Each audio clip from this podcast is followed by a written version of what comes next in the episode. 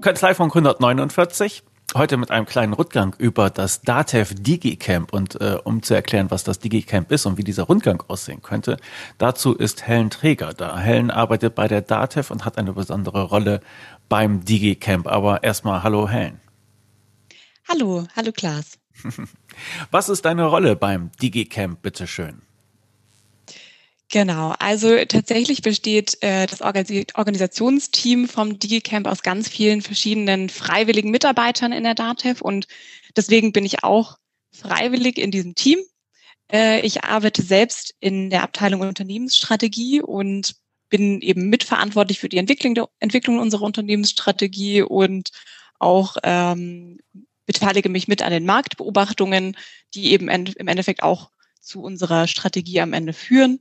Und das Schöne ist, dass natürlich inhaltlich sich das DigiCamp auch immer an unseren Unternehmenszielen und der Unternehmensstrategie ausrichtet. Und das heißt, für mich ähm, war das im Endeffekt die Aufgabe, so ein Stück weit die Brücke zu schlagen, inhaltlich die äh, Sessions danach auch auszurichten und gleichzeitig auch den Blick darauf zu behalten, dass die Strategie inhaltlich irgendwie auch ähm, dadurch adressiert wird und umgesetzt wird. Also das ist so, ich, ich sag mal, ich habe so die verbindende Rolle zwischen Kommunikation, Strategie, genau. Okay, das ist deine Rolle beim DATEV DigiCamp. Jetzt müssen wir, glaube ich, nochmal für die Leute, die noch nicht dabei waren, das nochmal erklären, was, was das DigiCamp ist. Und man kann ja inzwischen auch schon ein bisschen durcheinander kommen. DigiCamp, Barcamp, hier und mhm. da, ne? Das DigiCamp, was ist das bitteschön? Genau, also das DigiCamp ist eine Plattform für organisationales Lernen. Ähm, wir haben gesagt, die Transformation soll bei der DATEV ein gemeinsamer Prozess sein zwischen Führung, Mitarbeitern, Kunden und Partnern. Und wir möchten möglichst viele Perspektiven einfach bekommen. Und das heißt, es ist eine Austauschplattform über Hierarchiegrenzen, über Bereichsgrenzen und Unternehmensgrenzen hinweg, dass man ähm, gemeinsam sich zu den aktuellen Themen, die die Beteiligten beschäftigen, austauschen kann. Aber anders als es bei Barcamps ist es eben so, dass die, dass es kann jeder teilnehmen und es kann jeder Sessions einreichen, aber die Sessions liegen im Vorfeld eben schon fest. Das heißt, wir haben ein ähm, feststehendes Programm ähm, mit einem gemeinsamen Start morgens und dann kann jeder Teilnehmer individuell nach seinen Interessen eben sich verschiedene Sessions anhören. Das ist, sage ich mal, so der grobe Unterschied zu einem Barcamp, wo ja, sage ich mal, sehr spontan dann auch die Sessions entstehen. Genau. Und das heißt, an dem Tag braucht keiner richtig arbeiten, oder? Es ist auf, also ich sag mal, das hängt natürlich davon ab, wie man Arbeiten definiert, aber ich finde, es ist ein ähm, absoluter Teil unserer Arbeit, weil der Austausch, der Informationsfluss ist ein ähm, extrem wichtiger Teil unserer Arbeit, damit wir alle ähm, wissen, was passiert, wissen, wer woran arbeitet, dass wir uns, dass wir die Chance haben, auch uns mit anderen Personen auszutauschen, also ich sehe den Mehrwert genau darin, dass wir ähm, neue Perspektiven bekommen auf unsere eigenen Arbeiten, auf die Themen, die uns beschäftigen. Ähm, und ich denke, manchmal ist das, äh, ein Kollege sagt immer so schön, das Digicamp macht unwahrscheinliche Kommunikation wahrscheinlich, weil einfach sich Personen treffen, die sich normalerweise vielleicht nicht treffen würden. Und ähm, also ich sag mal, für mich ist das absolut ein, ein Teil der Arbeit. Kommunikation ist äh, ein ganz wichtiges Element. Und dieser Austausch, das gemeinsame Lernen, voneinander lernen. Okay. Ihr ladet dazu auch ein paar Externe ein. Ne? Also es ist ein, einerseits mhm. ist es eine inner, innere DATEV-Veranstaltung, aber ihr äh, holt euch auch ja, Lieferanten dazu und andere externe Leute, die da halt mitreden können. Wer ist denn da so dabei? Also im Endeffekt ist es, ähm, wie gesagt, eine komplett offene Plattform für alle, die ein Interesse haben. Ähm, das bedeutet, wir haben zum einen natürlich Mitglieder ähm, der DATEV-Genossenschaft, die wir einladen, ähm, aber auch andere Kunden, Man Mandanten, die teilnehmen, die deren Perspektive auch nochmal einbringen. Genauso aber auch Partner von unserer Seite, äh, Softwarepartner, ähm, und Lieferanten. Also das ist, oder wir haben auch unter anderem auch noch Institute, Universitäten, also wirklich, wir versuchen ein möglichst breites Spektrum ähm, ja an Perspektiven, an Sichtweisen ähm, zu bekommen. Und da, ich sag mal, das, das ist dann jedes Mal anders. je nachdem, wer sich halt anmeldet und äh, wer Interesse zeigt. Aber dieses Mal freuen wir uns extrem über die große externe Beteiligung auch. Also das ist schön. Mhm, okay. Die Beteiligung ist ja diesmal allein online möglich. Sonst habt ihr es immer im, äh, im Fußballstadion von, von Fürth gemacht, ne? was ja auch ein, ein, schöner Ort ist dafür. Aber diesmal halt komplett online. Ne? Genau, also es ist so, ähm, das DigiCamp findet jetzt zum fünften Mal statt und tatsächlich zum dritten Mal schon äh, in einer digitalen Variante. Und ähm, für uns ist es auch absolut ähm, eine Option zu sagen, wir werden das in Zukunft nur noch digital ähm, stattfinden lassen, einfach aus dem Grund, dass wir auch die Möglichkeit haben, mehr externe, mehr verschiedene ähm, Personen teilnehmen zu lassen. Wir haben, können die, äh, müssen die Teilnehmerzahl einfach nicht mehr begrenzen. Ähm, das heißt, das ist ein Gedanke, mit dem wir spielen, das auch in Zukunft digital stattfinden zu lassen, weil wir die Vorteile einfach daran sehen. Ja. Ah, okay. Ja, prima. Und ähm, was ist das oder die Session, auf die du dich am meisten freust? Ähm, das ist eine sehr schwierige Frage, weil wir insgesamt, glaube ich, über 80 Sessions haben und ähm, also okay, worauf ich mich ich stelle die Frage anders. Was sind deine liebsten 79 äh, Sessions vom, vom Barcamp? Wie viel Zeit haben wir? Ähm, nee, also tatsächlich, worauf ich mich besonders freue, ist eine Session, die ähm, läuft gleich unter dem Namen Geht nicht, gibt's nicht. Ähm, das sind Service-Mitarbeiter in der DATEV, die ähm, ganz lange, sage ich mal, äh, intern in Anführungszeichen dafür gekämpft haben, dass wir ähm, die Kundenperspektive nutzen für unsere, für unsere ähm, Service-Sicht.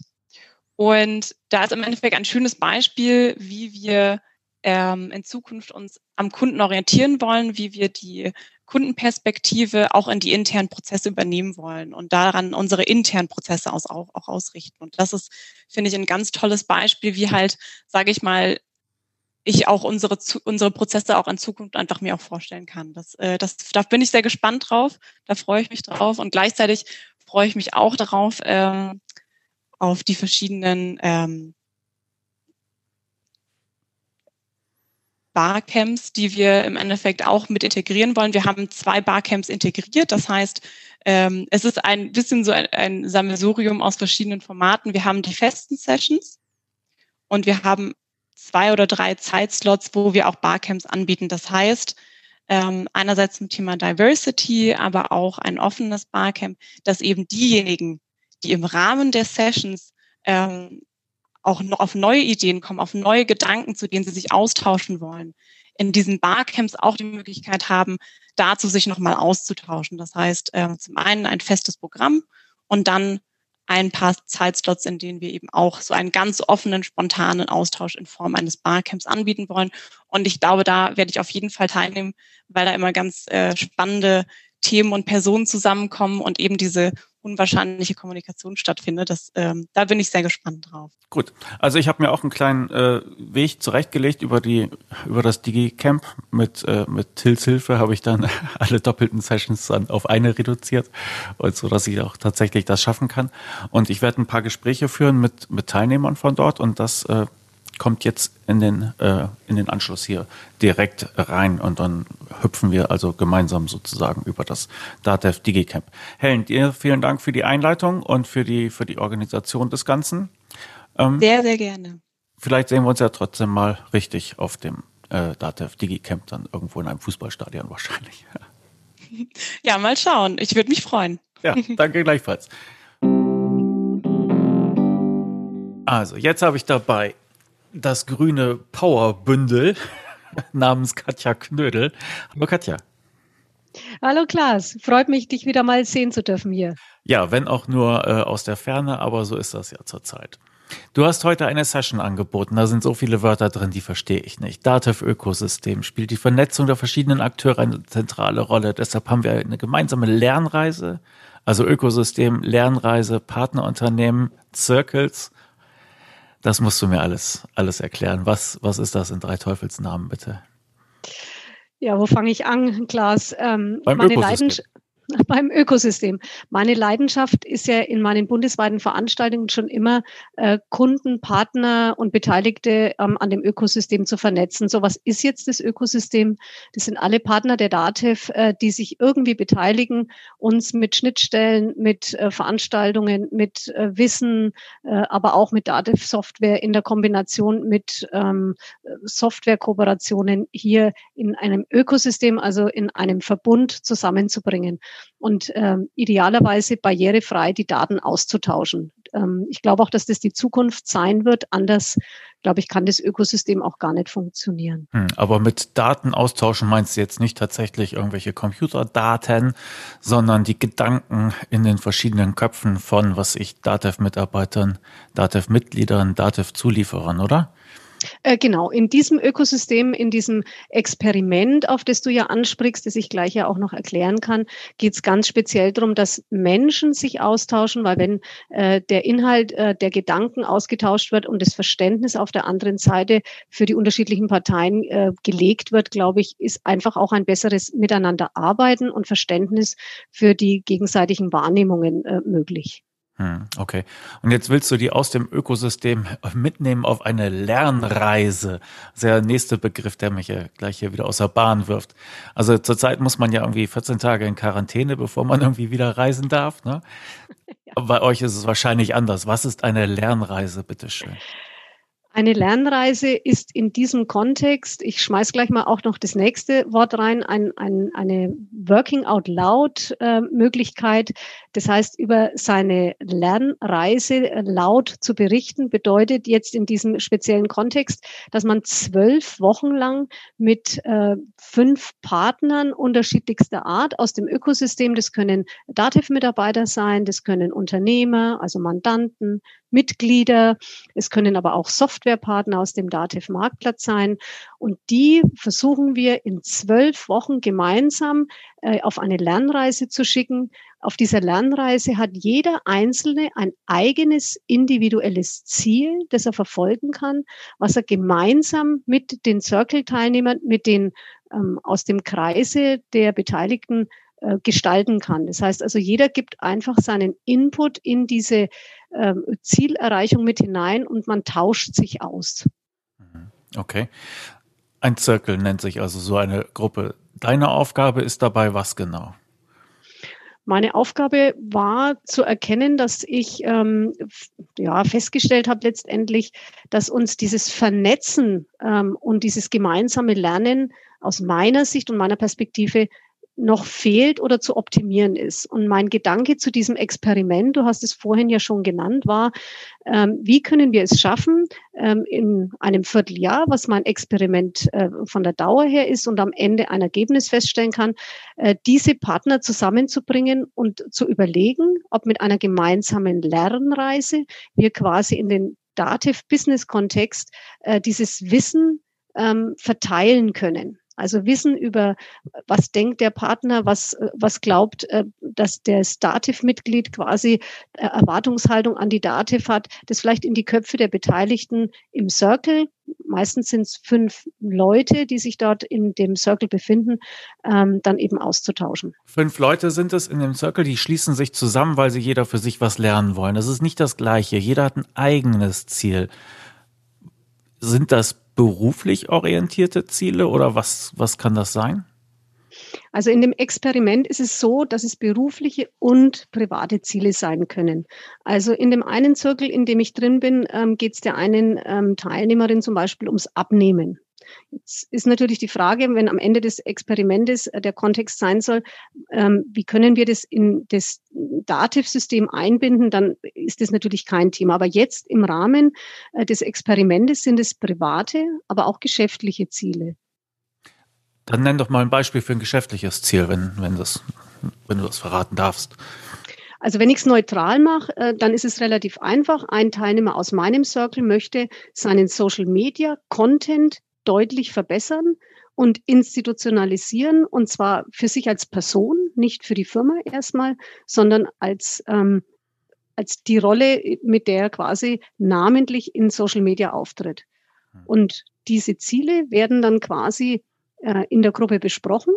Und über zwölf Wochen gibt es dann unterschiedliche Aufgabenstellungen, die, denen man sich pro Woche widmet um gemeinsam eben an diesem Ziel zu arbeiten. Mhm. Also die Ziele sind total individuell, total unterschiedlich, aber der Rhythmus, in dem ihr die bearbeitet, ist halt vorgegeben und die Fragen, mit denen ihr sie bearbeitet, sind auch vorgegeben. Soweit richtig?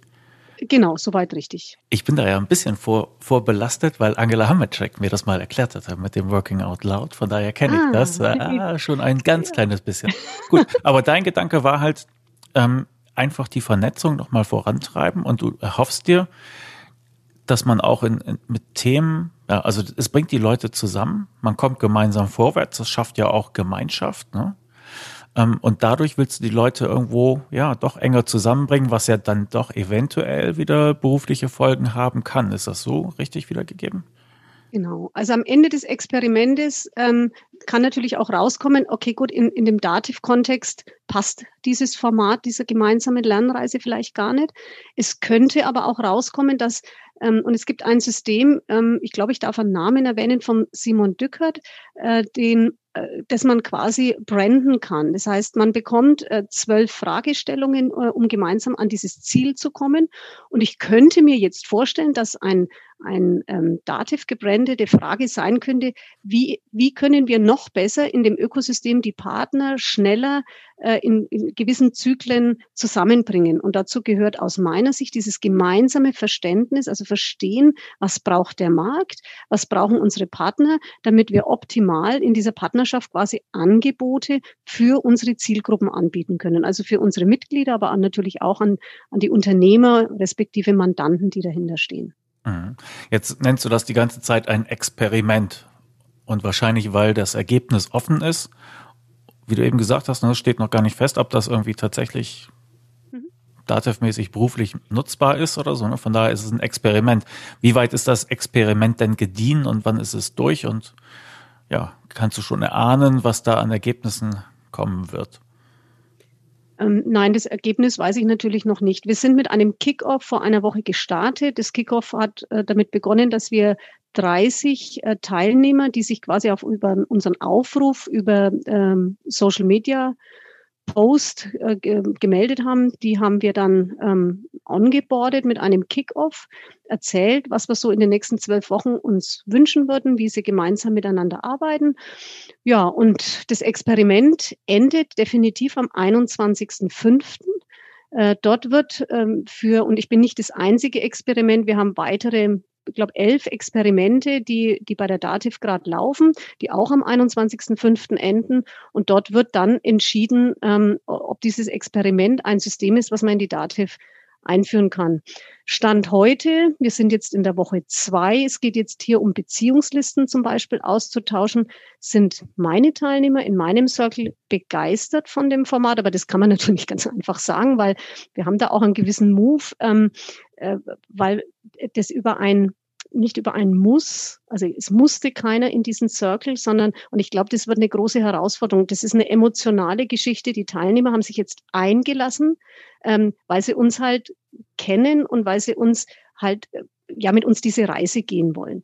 Und die machen jetzt auch das Experiment mit uns durch. Die treffen sich einmal in der Woche, äh, immer eine Stunde. Dieser Circle, diese Gruppe hat sich selbst organisiert. Die arbeiten mit bestimmten Medien, die sie sich ausgesucht haben.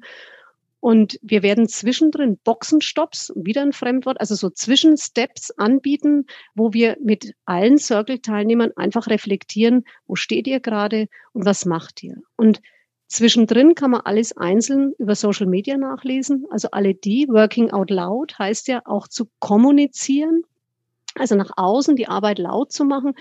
Und dort kann man natürlich die einzelnen Ergebnisse lesen. Ob es dann aber in einem Dativ-Kontext wirklich zu einem positiven Ergebnis ähm, am Ende des Experiments wird, das kann ich Stand heute wirklich noch gar nicht sagen. Mhm.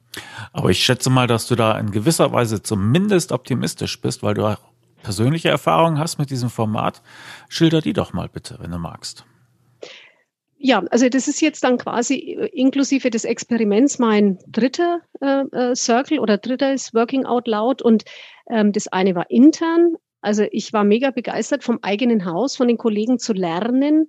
Ähm, am Anfang hatte ich das Gefühl, das ist eine andere Firma, die Kollegen, die da mit drin sitzen, weil einfach Begrifflichkeiten verwendet wurden, die ich im Außendienst so nicht geläufig parat habe und mit denen ich auch nichts anfangen konnte. Es war ein wunderbares, ähm, wir heben uns auf eine Ebene. In dem Circle, wo ich jetzt aktuell noch bin, das hat man vielleicht schon gehört, es ist ähm, äh, Woll Frauen stärken. Dort sind wir dreieinhalbtausend Frauen und 60 Männer, die sich in über 600 Zirkeln treffen. Und diese vier ähm, Damen, die dann mit mir noch in dem Circle sind, die kannte ich vorher überhaupt nicht. Also man muss da schon ein bisschen Lust drauf haben, sich auch darauf einzulassen. Und das ist total spannend. Also ähm, dann in einem kurzen Slot zu erzählen, wer ist wo, in welcher Firma, mit welcher Rolle. Und dann geht's los und über dieses Eigen, über dieses ja, eigene Engagement zu dem Thema, mit der, mit der Lust auf dieses Thema, ähm, ist es eine Vertrautheit in der Gruppe, äh, die man ganz schwer rational erklären kann und äh, sagen kann, ja, das müsst ihr jetzt unbedingt machen, sondern das sind alles Leute, die die Lust haben, sich auf ja, eine neue Lernreise, auf ein neues Experiment einzulassen und einfach mal auszuprobieren. Und entscheiden wird es letztendlich jeder selbst danach, ob das jetzt was Tolles war oder äh, habe ich einmal gemacht, aber würde ich nie wieder machen. Hm, okay. Du hattest mir äh, vorhin schon gesagt, also die, die Vorbilder dafür, das ist einmal äh, der John Stepper mit seinem Working Out Loud. Das Konzept äh, gibt es halt ja zum Nachlesen als Buch. Man kann es auch äh, kaufen, wenn man das als Organisation anwenden will. Und der andere Name, also es kommt natürlich alles die Shownotes, und der andere Name, den du genannt hattest, war Simon Dückert. Und der hat das äh, ähnlich aufgezogen, ein bisschen schlanker, glaube ich, und er betreibt oder vertreibt das als sogenanntes Lern-OS, also Lern Operating System. Und das Ganze steht äh, ja frei zur Verfügung. Man kann ihn wahrscheinlich trotzdem engagieren, aber man kann sich das bei Interesse dann halt vollkommen reintun und äh, nachmachen. Beschreib nochmal bitte ein paar Schritte, die ihr da übernommen habt, die ihr Woche, Woche, Woche für Woche geht. Du hattest eben gesagt, äh, Beziehungslisten erstellen ist so ein, ein Punkt. Das muss mir nochmal erklären, was das ist und was sind noch so ein paar andere Schritte, die, die dir da einfallen. Mhm. Ähm, also beim John Stepper hast du pro Woche immer mei also meistens drei Aufgaben, die du äh, für dein Ziel dir erarbeitest, entweder im Vorfeld in der Vorbereitung oder während des Termins, also in der einen Stunde. Und der Simon Dückert hat es gekürzt auf eine äh, Themenstellung, also auf eine Fragestellung. Äh, es ist logisch, ich glaube, das spricht schon für sich. Dann hat man einfach natürlich mehr Zeit, sich auf diese eine äh, Themenstellung zu konzentrieren. Und das geht in der ersten Woche los. Beschreibe dein Ziel. Ähm, und man bespricht quasi mit den Beteiligten dann quasi sein, sein Ziel. Also ich sage mal, im Business-Kontext heißt es Auftragsklärung. Haben alle verstanden, was denn jetzt dein Ziel ist? Und ähm, das mit dem Ökosystem gefällt mir deswegen, weil wir ja Angebote machen für unsere Kunden und Kunden auch etwas von uns erwarten und damit bringen wir auch zusammen, haben wir jetzt verstanden, was dieses Ziel für den Einzelnen ist. Also ein gemeinsames Verständnis entwickeln. Das war jetzt so in der Woche eins. Da kann ich jetzt ganz einfach mal sagen, mein Ziel war, ich möchte als Dativ-Botschafter noch lauter, noch mehr Content in Social Media bringen. Und alle vier waren der Meinung, äh, Katja, das magst du ja schon. Also ich war der Überzeugung, da müsste ich noch ein bisschen mehr Gas geben. Also das heißt, ich muss mir jetzt ein neues Ziel überlegen. Das kann da auch dabei rauskommen. Es kann auch nach fünf Sessions, also nach, nach fünf Terminen rauskommen, dein Ziel passt nicht mehr.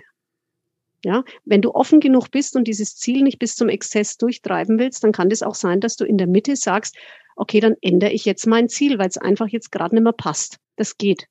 So, also man ist nicht so stark fokussiert. Es gibt einen Rahmen des Programms, aber man ist nicht stark fokussiert, dass man es jetzt wirklich auch durchzieht. Im Prinzip ist es natürlich schon der Wunsch. So, also das heißt, ich werde ein neues Ziel formulieren müssen. So, in der zweiten Woche geht es dann darum, ähm, wen brauchst du in deiner Beziehungsliste, um dieses Ziel zu erreichen? So, und dann nennst du halt, ich mache jetzt mal ein Beispiel, ich bräuchte vielleicht den Klaas Beckmann, um Content in meinen Social Media zu bringen, damit man das lauter macht. Dann kenne ich dich, dann würde ich dich irgendwann mal anschreiben und sagen, Mensch, Klaas, kannst du mir bitte helfen? In der Woche drauf. Man reflektiert immer die letzte Woche, was habe ich gemacht und man spiegelt, was will ich bis nächste Woche machen. Da steht dann drin, ich möchte mit dem Glas Kontakt aufnehmen und ihn bitten, dass er mir vielleicht zwei, drei Tipps gibt. So. Jetzt kommt bei dem Gespräch heraus, dass jemand anders auch ein ähnliches Thema hat. Ich erzähle dann, was der Klaas Beckmann für eine Rolle hat, Kanzleifunk äh, macht und hier sehr engagiert ist und äh, hier auch einen eigenen Podcast hat. Dann sagt der Mensch, das wäre doch auch was für mich. Dann gehe ich her und edit dich vielleicht auf Social Media und bringe dich mit der anderen Person in Verbindung und sage, Mensch, Klaas, kannst du dich bitte mal mit der anderen Person da unterhalten? So, also Netzwerke, das kennen wir ja, glaube ich, alle. Ne? Wenn wir vor Ort sind, kann man Netzwerke ganz gut bilden. Jetzt sind wir aber digital verbunden und ähm, man versucht sich dann zumindest digital zu verbinden, also zu, zu verknüpfen. Eine weitere Aufgabe äh, kann sein, ähm, schreib einfach mal auf ähm, im Social Media, welche Kontakte hast du schon? Welche brauchst du jetzt, die dich quasi bestärken, dein Thema voranzubringen und schreibe deinen ersten Post an diese Person oder mach deine Aufgabe laut. Da kann jetzt dabei rauskommen, dass derjenige vielleicht noch gar nicht auf Social Media ist.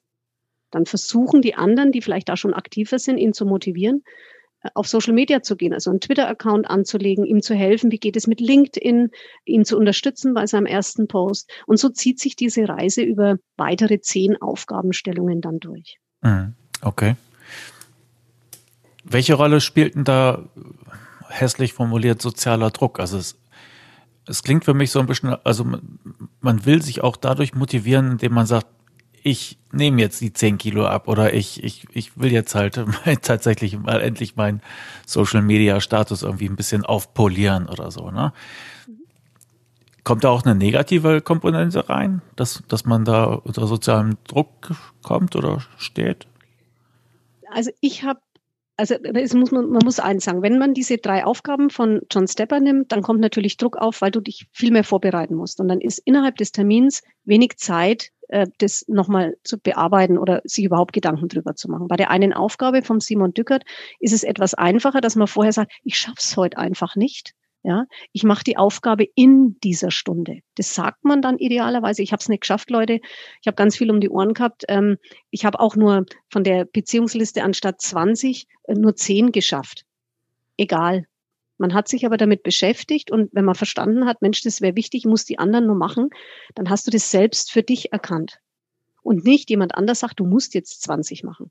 Mhm. So, wenn du aber nur acht hast, dann hast du halt jetzt erstmal acht und die sind wichtig. Okay. Aber es ist, ja, also es, hm, es ist eine gewisse Druckkomponente dabei, aber ich muss es halt nicht vollkommen erfüllen, ja. Also es, ja, das ist wie, wie es, mit dem Plätzchenbauch. So ja, es klingt ein bisschen so, als ob Hauptsache Fortschritt, ja, sieh zu, dass du vorankommst und mach dir nicht so viel Kopf, dass es perfekt wird, sondern regelmäßig dranbleiben und äh, halt den anderen laut erzählen, wo man ist und wo man steht und wo man hin will, oder? Also ich glaube auch, ich habe ja gerade schon mal eingeworfen mit dem Plätzchenbauch, ne? Also den, den futtert man sich an, weil die Plätzchen einfach lecker sind. So und dann stellt man irgendwann fest, oh, jetzt kommt der Sommer, jetzt müsste der Plätzchenbauch wieder weg. Und dann versucht man alles Mögliche und der eine schafft's und der andere ist halt konsequenter oder der andere ist weniger konsequent. Aber die Entscheidung triffst du selbst. Und das ist das, was mir gut gefällt, wenn ich jetzt auch sage, ich habe jetzt einfach keine Zeit gehabt und gehe in den Termin rein, dann höre ich mir einfach an, was die anderen sagen. Und allein durch den, den Austausch der anderen bist du ja dann mit dabei. Du bist dann nicht abgestraft und darfst nicht teilnehmen, ja, weil du deine Aufgaben nicht erledigt hast, sondern ganz im Gegenteil. Die anderen sagen dann, komm, dann lass uns jetzt das gemeinsam machen. Also es ist, ja, diese Drucksituation, die wir im Business haben, ist, glaube ich, dann nicht ganz so. Ähm, deswegen ist für mich die Frage als Experiment, wenn, wenn wir das in die Dativ überführen würden, ob man das überhaupt machen kann. Also ob man das in einen Business-Kontext bringen kann, ob, weil, ob man dann da so entspannt in den Termin reingeht, wenn man weiß, man muss in zwölf Wochen meinetwegen irgendeine tolle ähm, ähm, Slot in einer Anwendung programmiert haben. Das weiß ich nicht. Also deswegen müssen wir das ausprobieren, ob das das Format hergeben kann. Hm.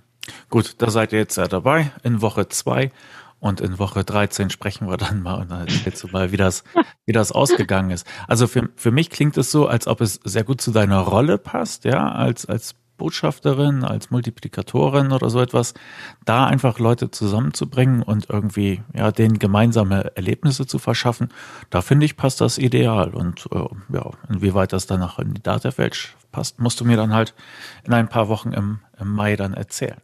Aber schönen Dank für den Einblick. Kann man da noch mitmachen oder läuft das jetzt alles schon, alles eingetütet und Experiment ist unterwegs? Das Experiment ist quasi jetzt gestartet. Wir sind in Woche zwei, also zwischenrein geht nicht mehr. Man kann auch nicht sagen, man schiebt jetzt noch einen, ähm, eine Person quasi mit rein in den Zirkel, weil das einfach schon eine Vertrautheit erlangt hat, ähm, wo man jetzt sagt, okay, jetzt schieben wir da noch schnell jemand rein. Nein, das Experiment ist jetzt zu Ende. Äh, wer auf Social Media äh, mir folgen will, ich bin ja da immer mit meinem Klarnamen auch drin, mit Katja Knödel, der kann gern gucken, was wir da berichten. Fein. Den Klarnamen packe ich auch in die Shownotes. In die Shownotes, genau. okay. Katja, schönen Dank. Ja, Klaas, vielen Dank, dass ich dabei sein durfte. Tschüss. Ciao. Und wo Sie gerade Ihren Terminkalender vor sich haben, hoffe ich zumindest, können Sie sich auch gleich den 25. März anstreichen. Dort veranstaltet nämlich LexOffice ein Online-Event. Das Besondere dabei, Sie können sich Ihr individuelles Schulungsprogramm dort zusammenstellen. Denn das Programm dort besteht aus vielen kleinen Breakout-Sessions, die Sie sich zusammenstöpseln können zu einer Veranstaltung nach Ihrem Gusto. Sie kennen LexOffice schon, haben aber eine Detailfrage? Das ist der Termin, an dem Sie die klären können. Sie kennen LexOffice noch nicht und möchten sich das mal kurz zeigen lassen? Auch dafür ist diese Veranstaltung gedacht. Kein tagelanges Programm, sondern kurz und knackig. Lexpresso heißt die Veranstaltung, wie der Espresso halt, kleine Tasse, große Wirkung.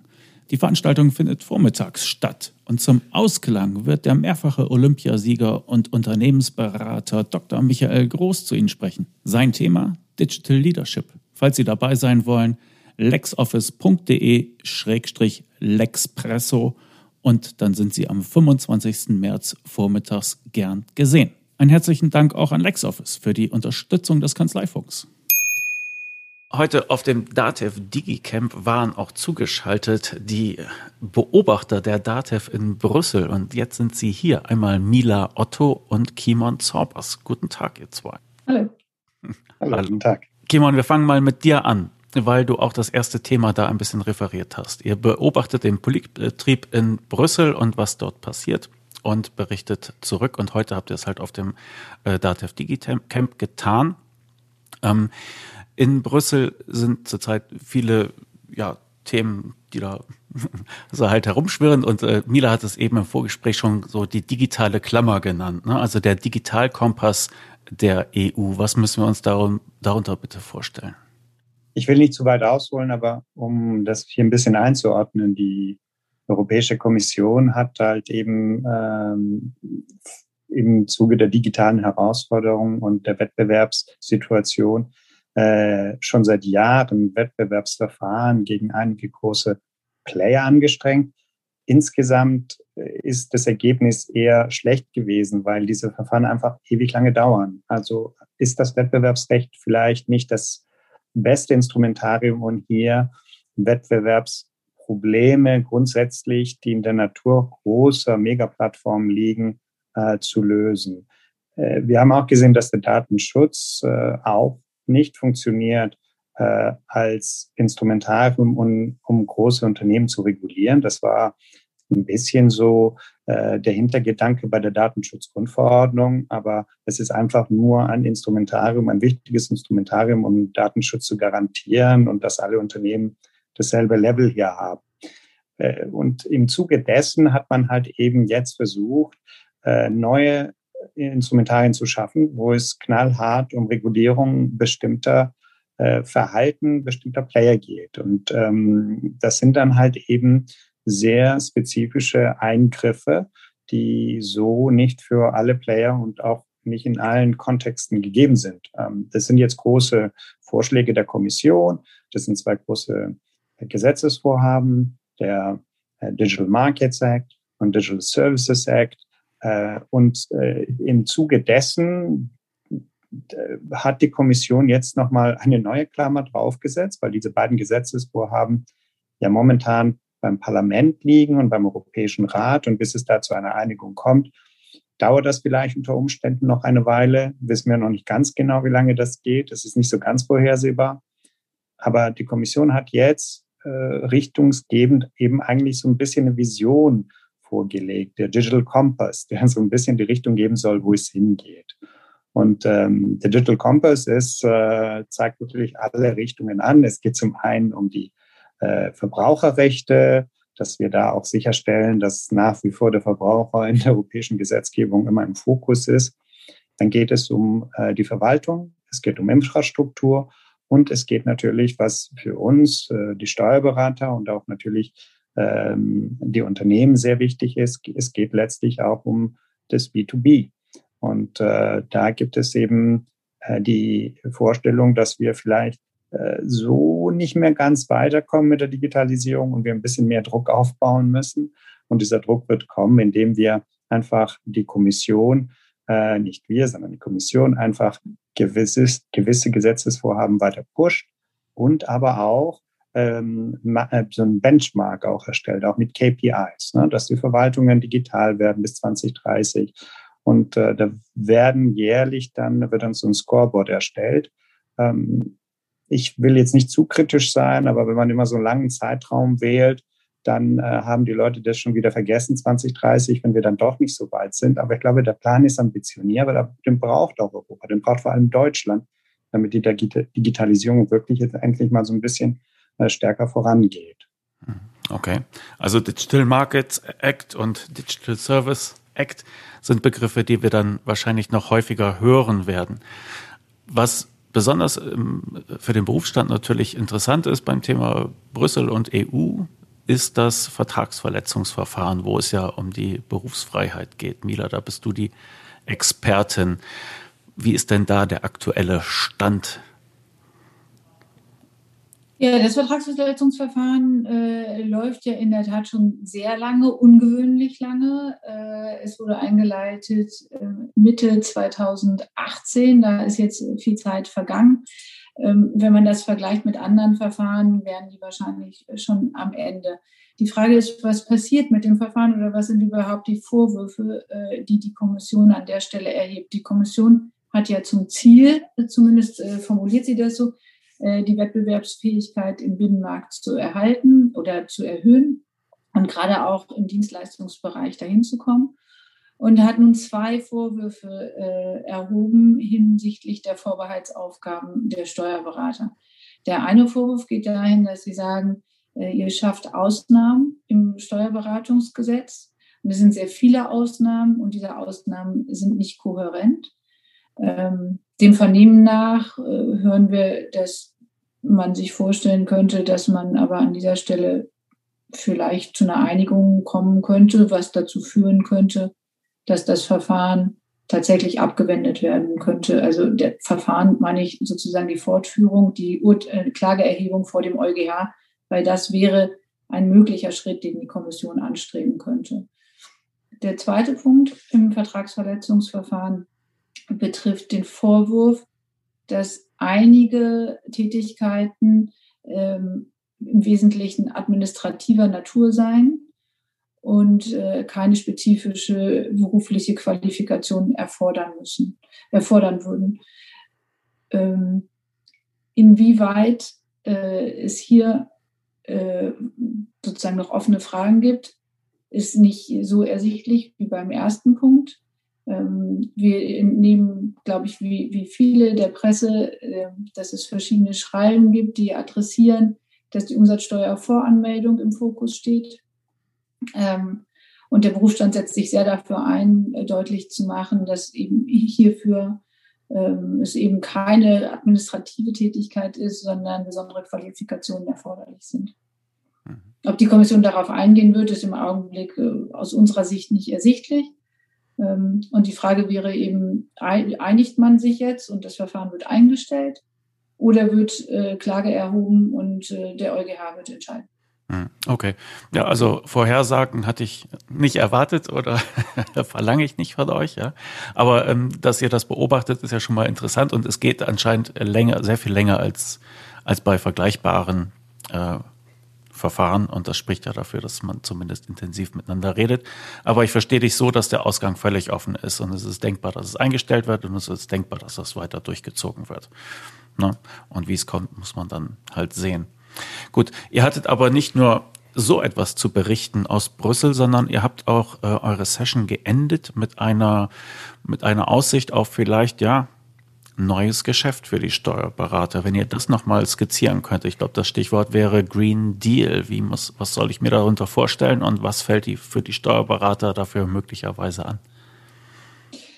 Ja, der Green Deal ist eines der ganz großen äh, Projekte auch der Kommission unter von der Leyen, äh, unter der Federführung von Franz Timmermans. Ähm, der, äh, die Idee ist, dass die EU sich dafür stärker einsetzen möchte, tatsächlich eine lebenswerte Welt zu schaffen in verschiedenen Bereichen und eben die von UN und auch ähm, Paris vorgegebenen Klimaziele zu erreichen oder Ideen zu erreichen im Bereich der Nachhaltigkeit.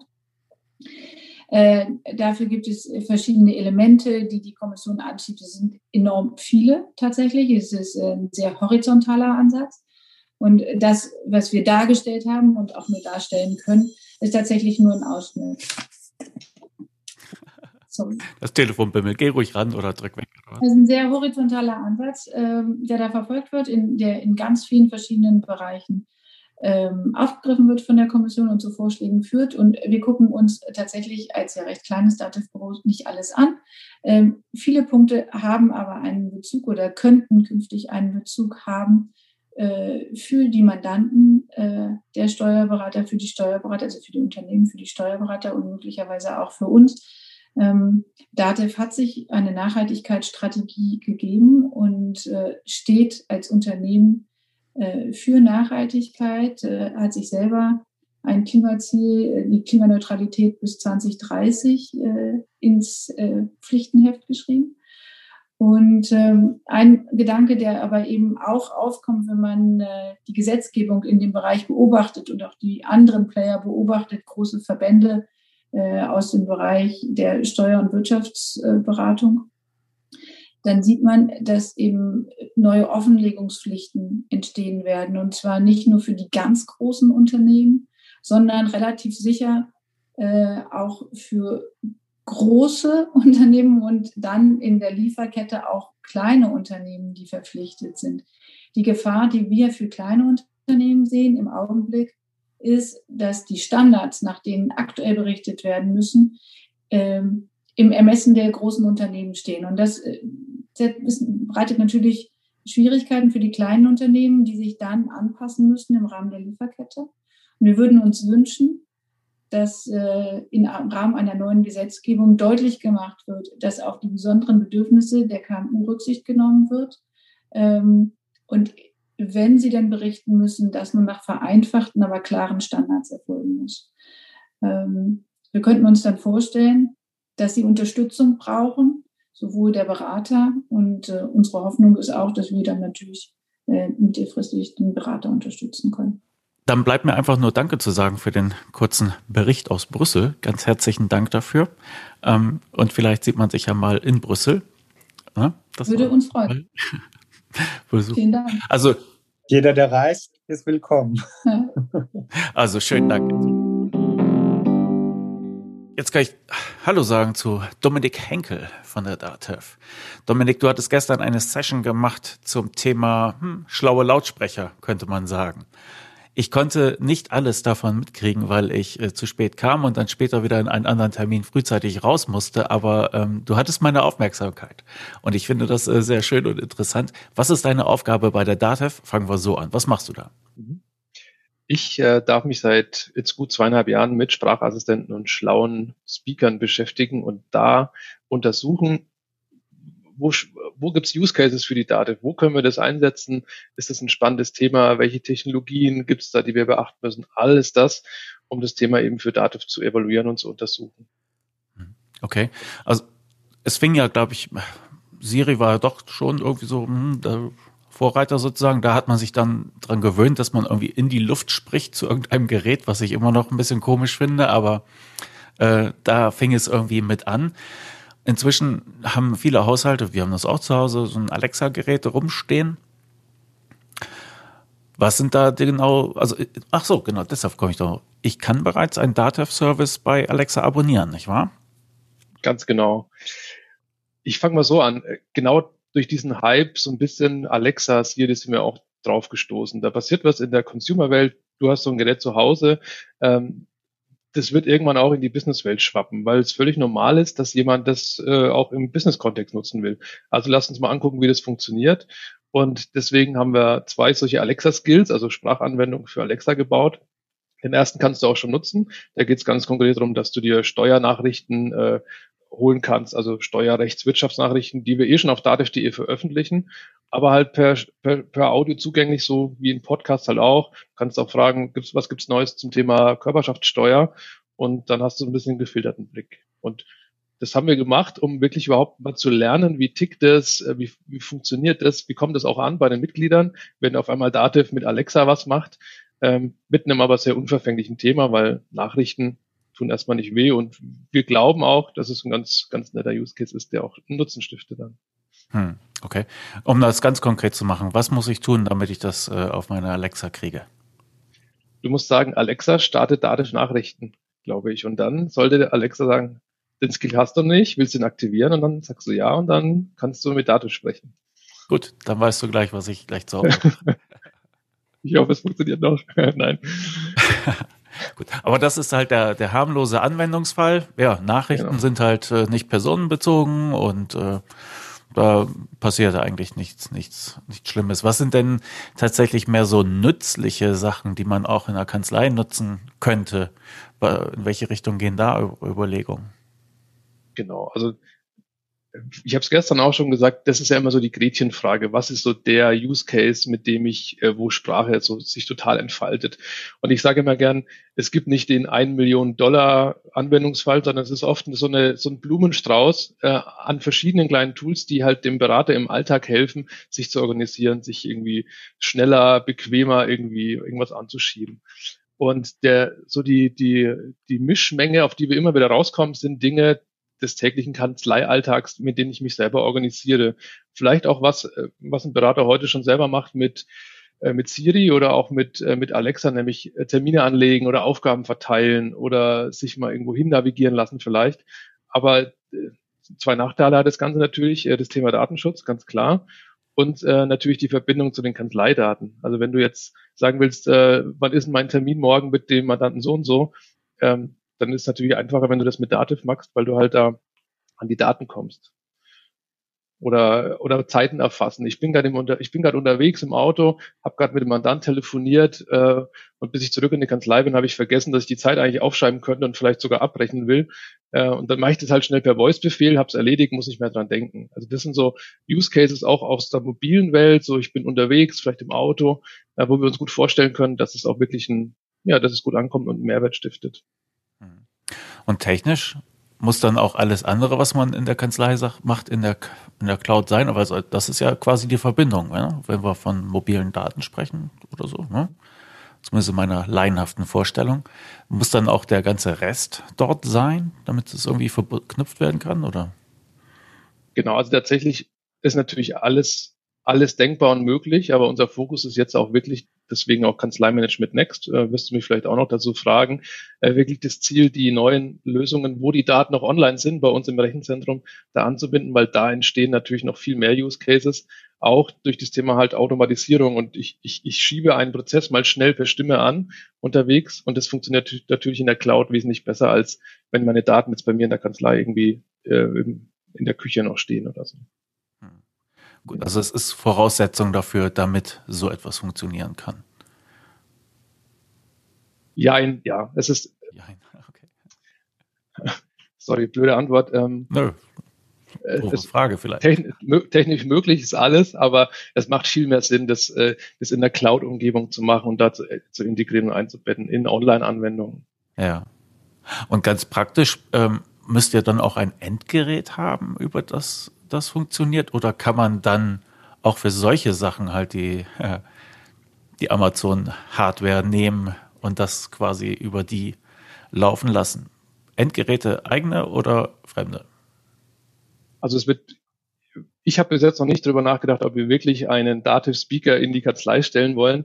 Tatsächlich ist es erstmal egal. Ähm, das Wichtige ist erstmal, dass du mit irgendwo auch am Handy oder in deinem Auto, wie auch immer, wo, da, wo du als User bist, mit, mit Dativ sprechen kannst. Und tatsächlich gehe ich im Moment davon aus, dass wir erstmal das auf dem, auf dem Smartphone zum Beispiel vor dem User machen oder am Desktop im Büro, äh, da wo du halt ein Mikro hast. Ich bin aber auch immer so ein bisschen, äh, ich will dafür irgendwie ein bisschen eröffnen, zu sagen, wenn jemand in zwei, drei Jahren, ja, wenn es völlig normal ist, dass überall eine Alexa rumsteht, dann werden wir uns nicht dafür verwehren können, dass wir auch da dann äh, solche Use Cases anbieten über ein Alexa-Gerät und da eine Verbindung schaffen. Tatsächlich wollen wir aber genau diesen, ich sage jetzt mal, diese Verbindung Alexa und äh, Dativ und Sprachassistent und Datenschutz erstmal gar nicht aufmachen. Natürlich wollen wir Auftragsdaten um Gottes Willen nicht in die USA schicken und nicht an Alexa schicken, sondern erstmal über unsere Systeme auch nur laufen lassen. Und deswegen auch erstmal kein, äh, keine Alexa, sondern es soll erstmal eine Webanwendung sein, die ich irgendwie auf meinem Smartphone wahrscheinlich starten kann oder auf dem Desktop. Ja. Starten kann ist das Stichwort. Das hast du ja in der Session gestern auch gesagt. Ne? Es muss, es darf halt nicht etwas sein, wie halt das Prinzip von diesen Dingern ist, die immer lauschen, ja? sondern es muss etwa äh, etwas sein, was du bewusst startest, damit halt einfach dieser, dieser Mithöreffekt irgendwie, dass der Verdacht da gar nicht erst mit auftritt. Na gut, okay, und dann halt eine App auf dem, auf dem Smartphone und dann kannst du Befehle losschießen. Dieser zweite Alexa-Skill mit der Zeiterfassung, kann ich den auch schon, oder Alexa-Skill sage ich jetzt, ist ja falsch. Ähm, aber du hattest von zwei Skills gesprochen. Der eine ist erhältlich, das sind die Nachrichten. Was ist der andere? Das ist das Thema Gehaltsrechner. Da geht es darum, dass du quasi per einfachen Befehl sagen kannst, ähm, ich verdiene oder rechne mir mal aus, was, wie viel netto übrig bleibt bei 2000 brutto in der Steuerklasse 1 mit zwei Kindern in Bayern oder sowas und halt schnell ein Ergebnis bekommst. Auch da könnte man jetzt ja meinen, ganz, äh, ganz vorsichtig, äh, es geht jetzt um personenbezogene Daten. Und ist, unser Use Case ist aber eher, dass du sagst, ich will das mal schnell ausrechnen und will da mal kurz mit rumspielen und sag dann vielleicht, okay, und jetzt äh, Steuerklasse 3, wie verändert sich das denn mal so, so überschlagsmäßig? Ähm, genau, das ist der zweite Use Case, der wird, soweit ich weiß, äh, ab Juni tatsächlich auch äh, verfügbar sein. Ganz wichtig, das sind, das sind Experimente, ja. Das, die, die sind jetzt erstmal noch nicht auf Dauer angelegt, sondern wir wollen einfach ausprobieren, funktioniert es, nutzt es auch jemand und Ziel ist es wirklich, dass wir eher das dann in Richtung von dem, was ich in meinem Projekt entwickle, dem KMNext Sprachassistenten als, sagen wir als Dativ-Lösung etablieren und jetzt nicht, dass wir jetzt in ein Jahr 28 Dativ Alexa Skills haben und da kann ich dann, ja, was auch immer, Lohnabrechnung machen. Mhm. Okay, dann lass uns mal umschwenken Richtung KM Next, also Kanzlei Management Next der Nachfolger für die Eigenorganisation, wenn ich das richtig verstanden habe, ja. Da seid ihr oder da bist du involviert. Was ist denn da eigentlich der Fahrplan? Wann soll das denn mal erscheinen? Mhm. KMNext ist im letzten Jahr gestartet mit dem Ziel, eigentlich ja eine neue, innovativere, intelligente, automatisierte Kanzleimanagement-Software zu schaffen, mit den Möglichkeiten, die die Cloud bietet und auch den Themen ja, Kollaboration, Office 365, alles, was damit zusammenhängt. Und der erste Step von KM Next, das erste Mal, dass das ganze Ding zum Leben erweckt wird, äh, wird im Mai diesen Jahres sein. Äh, das ist aber eine Pilotversion. Das heißt, es werden erst erstmals Kunden damit ja, das, das nutzen und äh, wahrscheinlich noch nicht produktiv einsetzen. Und ich denke, der wichtigste Meilenstein ist dann äh, Mitte nächsten Jahres, wo tatsächlich das erste Mal auch das Ganze produktiv für kleine Kanzleien, also jetzt noch genau erstmals einfach ausgerollt werden kann und dann genutzt werden kann. Mhm. Und ähm, ich bin quasi auch ein Teil davon. Das passt eigentlich zu diesem Konzept, zu sagen, ähm, wir sind kollaborativ offen, vielleicht auch mit Partnerlösungen. Wir wollen das Ganze ein bisschen moderner, intelligenter machen. Und ein Part könnte eben sein, dass so ein Sprachassistent als ein Zusatzmodul das Leben ein bisschen leichter macht, um den Prozess von der, Rechnungsauto, einer Rechnungsschreibung anzuschieben oder eine Zeiterfassung anzuschieben. Und solche Dinge, die ich halt in meinem, in einem modernen Kanzleialltag eigentlich äh, erwarte und haben möchte. Gerade Faden verloren. Aber KM Next finde ich tatsächlich, da möchte ich gerne mehr drüber hören. Was sind da die, die konkreten Sachen, die du beisteuerst? Mhm. Also ich bin ganz konkret dafür zuständig, quasi zusätzlich zu KM Next als, wie wir nennen das POC, also Proof of Concept, zu evaluieren, ob es denn einen Mehrwert stiftet, so einen Sprachassistenten in diesen Prozessketten, die KM Next quasi abdeckt, von Angebotserstellung, Rechnungsschreibung, Projektmanagement, Controlling, also dieser ganze Circle der, des Kanzleiprozesses. Äh, wo gibt's da coole Use Cases für einen Sprachassistenten, die ich äh, mit Sprache gut unterstützen kann, die ich automatisiert per Sprache anstoßen kann ähm, und das auch wirklich mal von einem Prototypen wirklich zum Leben zu erwecken. Also ist auch ganz wichtig von einer reinen Innovation, die irgendwann mal als Idee im Dativ Lab entstanden ist, jetzt auch wirklich mal in Richtung Produkt irgendwie zu kriegen. Das ist genau mein Job und da bin ich quasi Product Owner und zuständig für ein Team, um das ganze, das Baby wirklich auf die Straße zu kriegen. Genau. Sprichst du auch mit Beratern, was die sich wünschen in dem Punkt? Du genau, nix. Ganz, also, ja. Klar, ganz, ganz wichtig. Ähm, Auf jeden Fall, ja. Also das ist Sie? wirklich super wichtig, weil das ist, das ist natürlich der Knackpunkt. Wo, wo sind die Use Cases und äh, wie kommt es an? Wie könnt ihr euch das vorstellen, das zu, zu nutzen? Und tatsächlich witzigerweise kamen äh, viele Berater, die wir gefragt haben, zum Beispiel auf das Thema Zeiterfassung. Das ist was, was heute ein manueller Aufwand ist. Das nervt irgendwie, das macht keiner gerne, auch die Kanzlei-Mitarbeiter nicht. Und äh, da glauben wir auch, das kann man relativ schnell und leicht per Sprache abschießen und dann ist es erledigt und man hat es irgendwie los. Ähm, und ein zweiter Punkt, den habe ich vorhin schon genannt, da geht es wirklich so ein bisschen um, ähm, sag mal, sag mal der Kollegin, dass sie für den Mandant XY noch mal schnell die Dokumente rausschickt und schickt das mal schnell los als Aufgabe. Oder erinnere mich morgen dran, dass ich beim Jahresabschluss von, vom Henkel noch äh, das und das mache. Solche kurzen Reminder loszuwerden an das System und dann auch nicht mal dran denken zu müssen. Also das, das waren so Use Cases, die auch wirklich von den Kunden dann kamen. Und? Machbar? Absolut, tatsächlich. Also genau das machen wir gerade. Das Ziel ist ja, dass wir im Mai auch mit der ersten Version von KMNext dann auch einen ersten, das erste Mal einen Sprachassistenten Kunden von Dativ zeigen. Und ja, es wird noch ein sportlicher Zeitraum, aber auf jeden Fall ist es möglich. Ich glaube, was immer ganz wichtig ist, auch so als Aspekt, wir alle, du hast selber eine Alexa zu Hause, du weißt genau, was die kann und wo die Grenzen sind. Und du, du, du unterhältst dich mit der wahrscheinlich nicht so wie mit, äh, ich weiß nicht, mit deiner Frau vielleicht. Aber das Spannende ist halt, die Technologie ist einfach noch dynamisch und die, die entwickelt sich noch. Und ich, ich glaube schon dran, auch wenn man sich jetzt gerade im englischsprachigen Raum umguckt, wo, wo man das Gefühl hat, die sind einfach ein, zwei Jahre weiter schon, allein aufgrund der Datenmengen, dass wir da bald sein werden, dass es vielleicht auch heute noch nicht so ist und dass es noch ein bisschen Zeit braucht aber dass es gut ist, dass wir jetzt dran denken und es schon mal vorbereiten, Know-how aufbauen und dann nicht erst, ja, dann, wenn es zu spät ist, anfangen damit. Mhm, okay. Ja, also ich habe ähm, tatsächlich dieses Gerät zu Hause stehen. Wir benutzen das auch reichlich. Ähm, das auf dem Handy, die Siri habe ich tatsächlich in, in den letzten Jahren immer weniger verwendet. Aber äh, gerade vor ein paar Tagen habe ich da wieder mit angefangen und dann hat sie geantwortet. Ich sagte irgendwie, hey Siri, und sie sagte, hm, und das hat mich so erschrocken, weil das so realistisch klang. Ich hatte Kopfhörer drin. Das war ein bisschen unheimlich. Aber äh, die Konversation mit der, mit der schwarzen Pringeldose zu Hause, die sind äh, ein bisschen anders. Also da haben wir alle so einen mehr kommandoartigen Ton, wenn wir das Ding ansprechen, damit wir halt sicher sind, äh, dass sie auch anspringt. Und das finde ich immer eigentlich ein bisschen unangenehm. Aber na gut, okay. So, jetzt bist du für da, dabei KM Nexter sprachlich irgendwie aufzuwerten, aber du hast äh, auch noch irgendwie größere Räder, die du drehst mit einem Forschungsinstitut. Wenn du das noch einmal kurz anreißt, dann wäre das sehr nett. Sehr gerne, genau. Also da muss ich gleich, äh, also ich, ich, das machen nochmal andere Kollegen bei uns im Haus, aber ganz wichtig, ich versuche das natürlich zusammenzuhalten. Wir gucken da in verschiedene Ecken wo Sprachassistent, Sprachsteuerung, Voice User Interfaces ein Thema für uns sein könnten. Alexa war also der Einstieg. KMNext ist so das, das, wo wir eben heute einfach mit Technologien, die es heute schon gibt, arbeiten.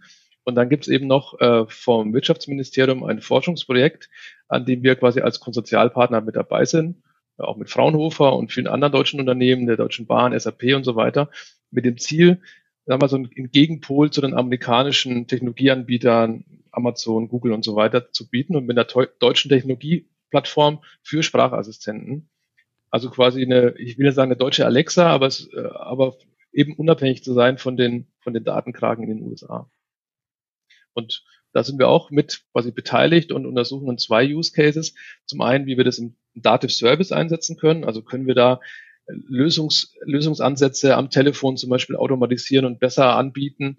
Äh, und das andere Szenario ist, äh, dass in der Kommunikation zwischen Mandant und Steuerberater, wo ich heute mit äh, Dativ Nachrichten, also wo der Mandant Fragen stellen kann, halt auch da dem Berater helfe, vielleicht automatisch, wenn der Mandant fragt, äh, wie kann ich denn jetzt mein Arbeitszimmer absetzen, da schon mal automatisch Vorschläge zu liefern, um da halt auch Kommunikation zu erleichtern und Zeit zu schaffen für die Berater. Mhm.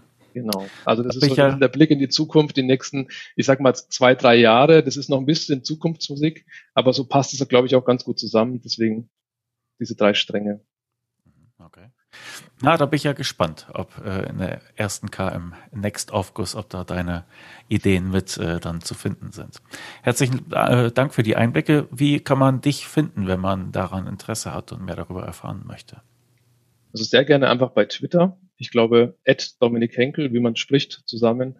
Äh, bei LinkedIn natürlich oder ihr könnt mich natürlich auch gerne bei, bei Dativ anschreiben. Ich bin sehr gespannt auch von Feedback von außen, von den Beratern.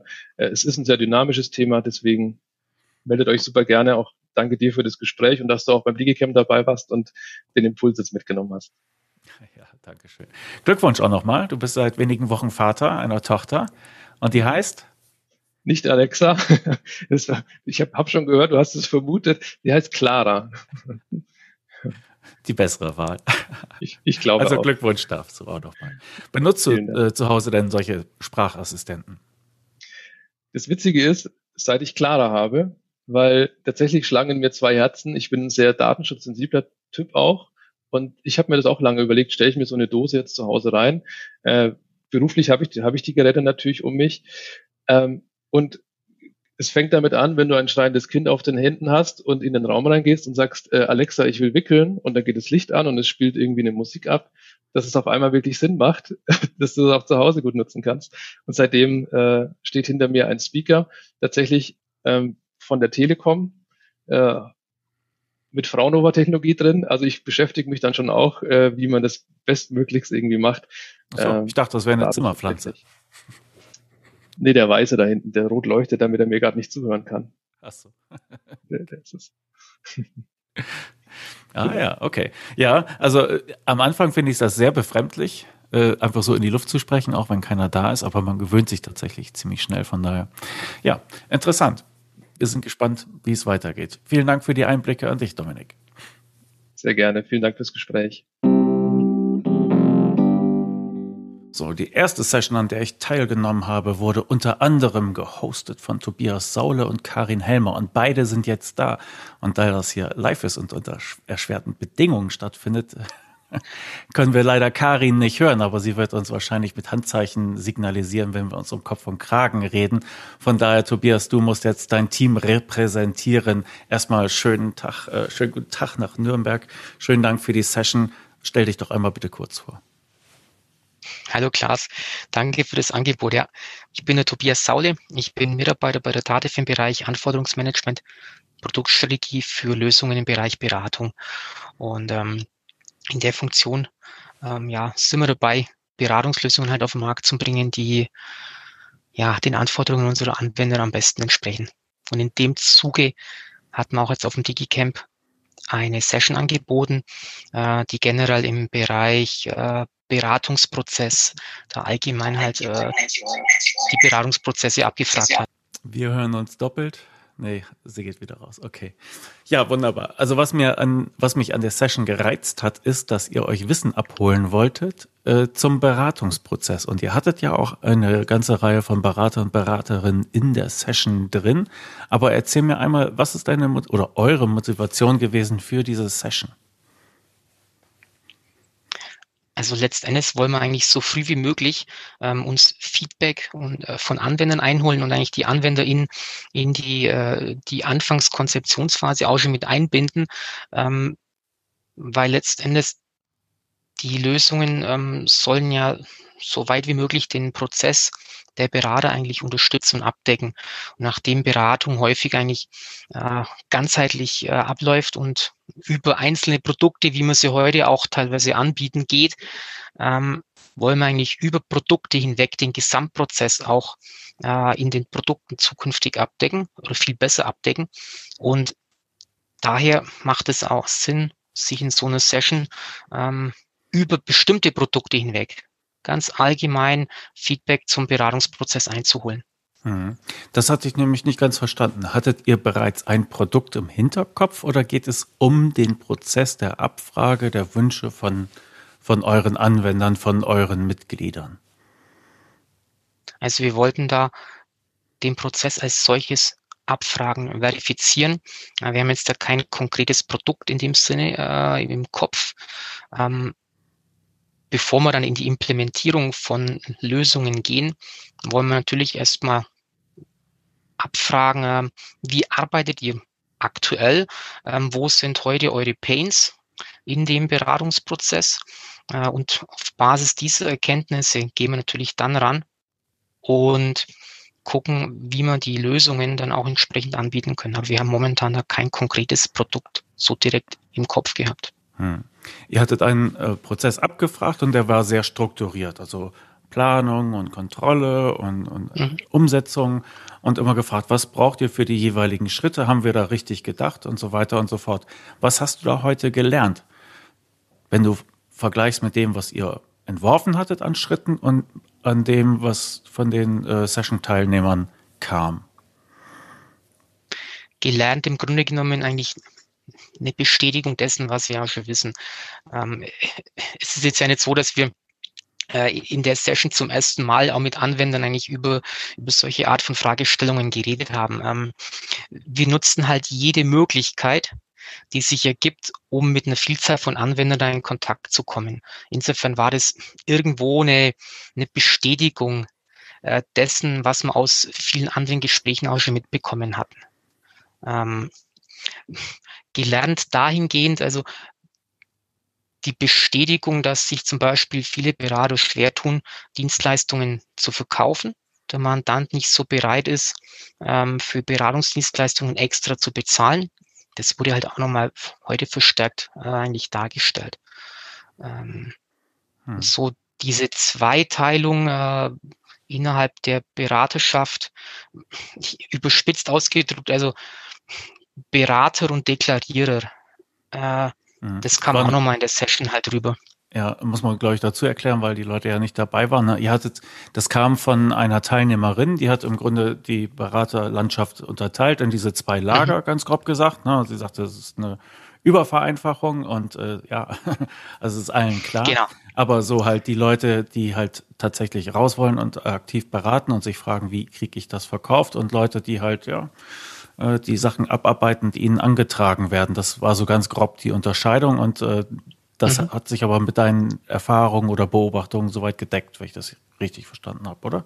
Ja, hm. ja, auch das ist so eine, so eine generelle Einteilung kann man eigentlich schon vornehmen. In den eher beratungsaktive Kanzleien, die auch aktiv mit äh, Beratungsansätzen auf äh, ihre Mandanten zugehen ähm, und Steuerberater, die natürlich beraten, aber aufgrund von Nachfrage der Mandanten. Mhm, mhm. Okay. Wenn, also ich denke, das ist etwas, was viele Leute interessiert, weil sie oft Wünsche haben und vielleicht auch manchmal einfach möchten, dass sie gehört werden. Ups, jetzt musste ich mal eben selber was wegdrücken hier. ähm, wie kann man denn, wenn man da äh, Impulse bei euch reingeben will, kann man auch aktiv zu euch Kontakt aufnehmen? Also wir haben natürlich die ganzen, eine Vielzahl von Möglichkeiten, dass man ähm, jederzeit auch mitmachen kann. Wir haben auf, äh, ich glaube, Kunden, also wir haben in der Tarif-Seite einen eigenen Bereich, wo man im Sinne von Kundeneinbezug sich auch melden kann. Also ich habe jetzt nicht die konkrete Internetseite, Internetadresse im Kopf, aber ich meine, äh, da kann man sich jederzeit melden. mitmachen, glaube ich. Stimmt, genau. Gab es mal sowas, ne? Ja. Genau. Ähm, da haben wir immer die Möglichkeit. Mhm. Äh, daneben, also wir gehen jetzt aber auch zurzeit bewusst den Schritt, äh, dass man auch allgemein den Markt befragen, ähm, wo man bewusst zum Beispiel auch über Dienstleister, äh, Kanzleien ansprechen lassen, die eigentlich bisher jetzt so auch im im Datev-Alltag äh, nicht so bekannt sind, äh, um auch da den, hm, sagen wir mal, nicht Datev bekannten Kanzleien eine Stimme zu geben ähm, im Rahmen von diesen Kundeneinbezugsmaßnahmen. Wie würdest du denn sagen, äh, wie gut seid ihr eurem Ziel da nahe gekommen in eurer Session? Also du hast gesagt, ähm, es war so ein bisschen Bestätigung von dem, was man auch schon bisher dachte. Ähm, Bestätigung ist ja schön, hat jeder gerne. Aber gibt es auch etwas, was du vielleicht noch neu da aufgeschnappt hast oder gelernt? Ganz ehrlich, also ich bin jetzt schon, ich glaube, zwölf Jahre in dem Geschäftsbereich rund um Beratungslösungen dabei. Ich habe jetzt eigentlich nichts so in dem Sinn Neues gehört. Äh, ähm, okay. So ganz konkrete Sachen, wie was ich das zum Beispiel äh, innerhalb von der BWA, ähm, der BKB, betriebswirtschaftlicher Kurzbericht, äh, eine Möglichkeit ist. Natürlich ist der bekannt. Ähm, Aber da wir doch im aktuellen Portfolio eine Vielzahl von Lösungen haben, ähm, kann man natürlich dann sowas durchaus auch mal dann sich genauer angucken. Ganz herzlichen Dank für, für das Vorstellen. Ähm, danke an Karin für deine Engelsgeduld, dass du das hier mitgemacht hast, obwohl, obwohl wir dich irgendwie stumm gemacht haben, wie auch immer. Es tut mir leid, dass es nicht anders geklappt hat. Aber herzlichen Dank an euch beide, Karin und Tobias, und hoffentlich auf bald einmal in Nürnberg, dann in Live und in Farbe. Genau. Vielen Dank, Klaas, für die Möglichkeit, dass wir äh, bei dir im, im Podcast auch mit aufgeführt werden.